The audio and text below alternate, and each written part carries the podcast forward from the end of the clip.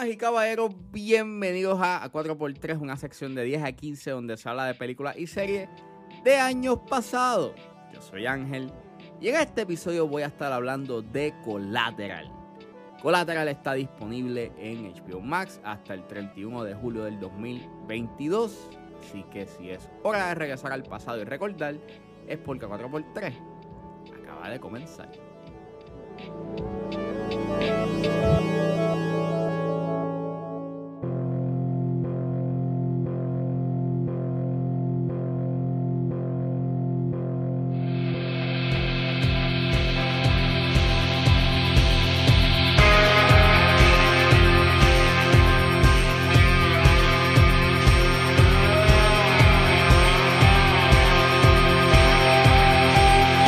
Collateral es una película dirigida por Michael Mann. Él es el director de Heat, de Miami Vice, de Public Enemies y es escrita por Stuart Beatty.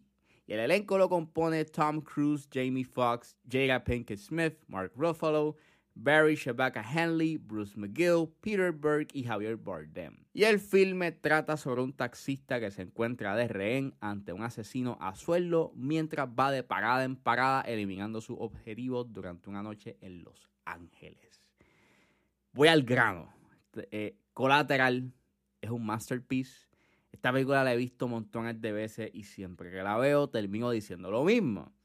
Y es que es una película que tiene estilo, está bien hecha a nivel técnico, con una narrativa sencilla pero tan efectiva, con excelentes actuaciones eléctricas capturadas en pantalla. Que mano, ver esta película es un deleite.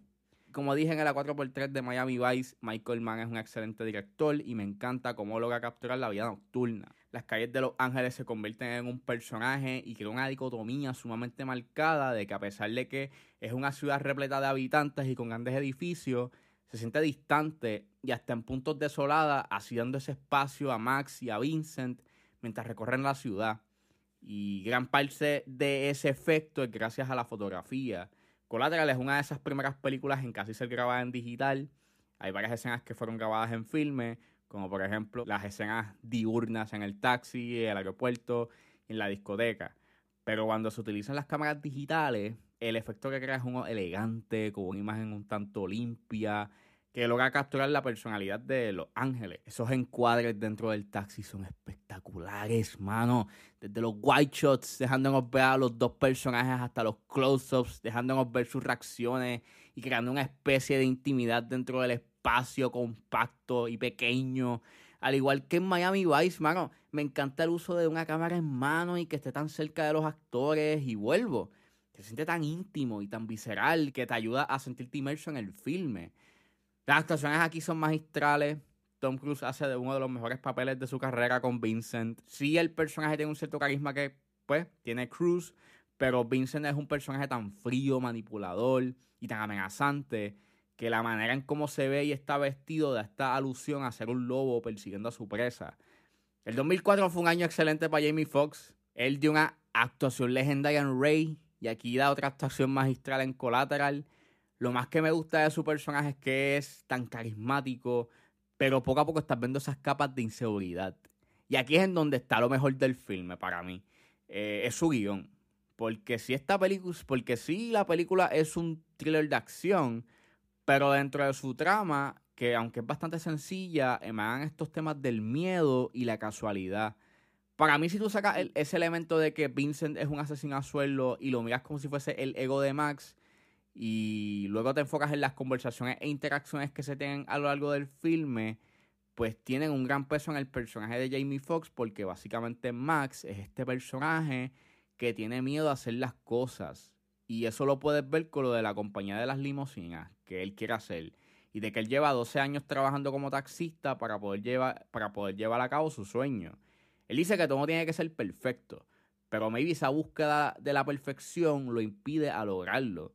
Y también lo puedes ver en la escena cuando visita con Vincent eh, a su mamá en el hospital, donde deja claro sus inseguridades, que esas mismas inseguridades Luego Vincent la utiliza como un arma para vulnerabilizar más a Max. Y después eso lo puedes ver en la escena luego de la discoteca cuando Max le tira la verdad en la cara de lo que verdaderamente es Vincent, que es este tipo frío, carente de humanidad. Y en esa escena ves por primera vez una reacción del tipo. Y mano, es que ese speech que se tira Vincent luego de la amarga verdad que le tira Max es tan perfecto y deja claro lo bueno que está escrito el guion. Y es que las conversaciones básicamente se convierten en estos pequeños combates y el delivery es tan explosivo debido a las actuaciones que es espectacular. Mano, verlo en pantalla es, es, es, es mind blowing. Y como dije, esta película tiene los temas del miedo con el personaje de Max, que básicamente su arco es hacer algo al respecto y evitar a que Vincent termine su mandato. Pero está bien interesante el aspecto de la casualidad, porque muchas de las cosas que suceden en el filme, como por ejemplo cómo Vincent logra entrar y ser pasajero, como el detective Fanning, que lo interpreta Mark Ruffalo, choca con ellos en el hospital, el tiroteo que sucede al final, que termina con la muerte de Vincent, y básicamente la casualidad está tan bien marcada dentro de la película que deja claro lo misterioso que a veces acontecen los eventos de la vida. Como es típico de las películas de Michael Mann, las escenas de acción son top. No son muchas, pero cuando acontecen son magistrales. La escena de la discoteca es visceral, es cinética, ayuda mucho el uso del sonido de los disparos que se dan en el lugar en vez de utilizar sonidos puestos en postproducción. La escena cuando Vincent elimina a los asaltantes del callejón, el sonido es tan impactante, deja claro lo letal que es el tipo. Oso, la música es tremenda, mano. Shadow on the Sun de Audio Slave está tan bien utilizada. Mano, en esa escena cuando Max y Vincent observan el coyote cruzar en la calle y es como te aviso de que si siguen en ese camino probablemente terminen en tragedia. Tienes The Roots, Groove Armada con Hands of Time. La banda sonora son otros 20. Es buenísima, pero siempre las bandas sonoras de las películas de Michael Mann son un revolú porque muchas de las piezas que se componen o que componen los compositores eh, no llegan a estar en el filme y terminan buscando música de otros compositores. Y es una pena que el soundtrack no esté en Spotify porque hay piezas originales compuestas por Antonio Pinto que me gustan. That's sad. El final es trágico cuando Vincent llega a la realización de que recibió los impactos de bala por parte de Max y se sienta en silencio con este over the shoulder tan espectacular, que se ve tan espectacular y ves a Vincent, know, aceptando su destino de que él se va a morir. Y detrás de él está la ventana del metro y ves el cielo nocturno y el exterior y cómo todo se ve tan claro. Gracias a lo que había en la ventana era un green screen y pues básicamente es un efecto visual para luego decir esta línea.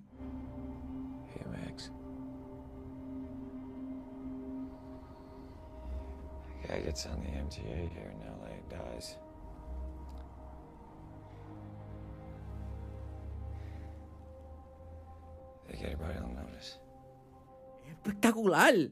es tan trágico porque sus acciones lo llevaron a morir solo en un vagón de un tren y, y, morir básicamente en completo anonimato. Básicamente es un John Doe para la sociedad. Y eso es tan trágico, eso es tan heavy. Y mano, básicamente eso es collateral. Es un filme que dentro de su acción y thriller te está hablando de la conducta humana, el ego, el miedo y de cómo nuestras acciones y eventos que acontecen en la vida forjan nuestro destino, pero al final nosotros tenemos el poder de hacer algo al respecto. Si ustedes no la han visto, véanla. Está en HBO Max, tienen hasta el 31 de julio de este mes. Y si ya la han visto, revisítenla, que es una obra, que es una obra maestra en todos los sentidos. Aunque sí puedo decir que lo único que tiene como que weird esta película es que hay un mini jump cut en la escena cuando Vincent este, levanta a Max del piso cuando lo logra como que, you know, detener. Luego de haber este Max eh, haberle tirado como que su, su maletín con la información de los objetivos que él tenía que eliminar. Ahí hay un mini jump cut, pero con todo y eso, para mí sigue siendo un masterpiece.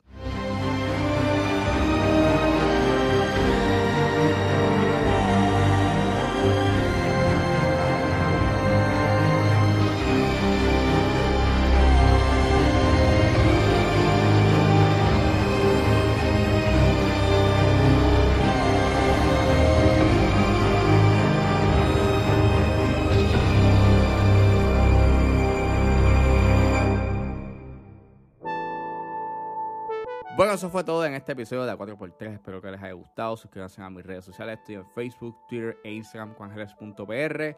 Recuerden buscarme su programa de podcast favorito como 10 a 15 con Ángel Serrano. Gracias por escucharme y nos vemos en la próxima.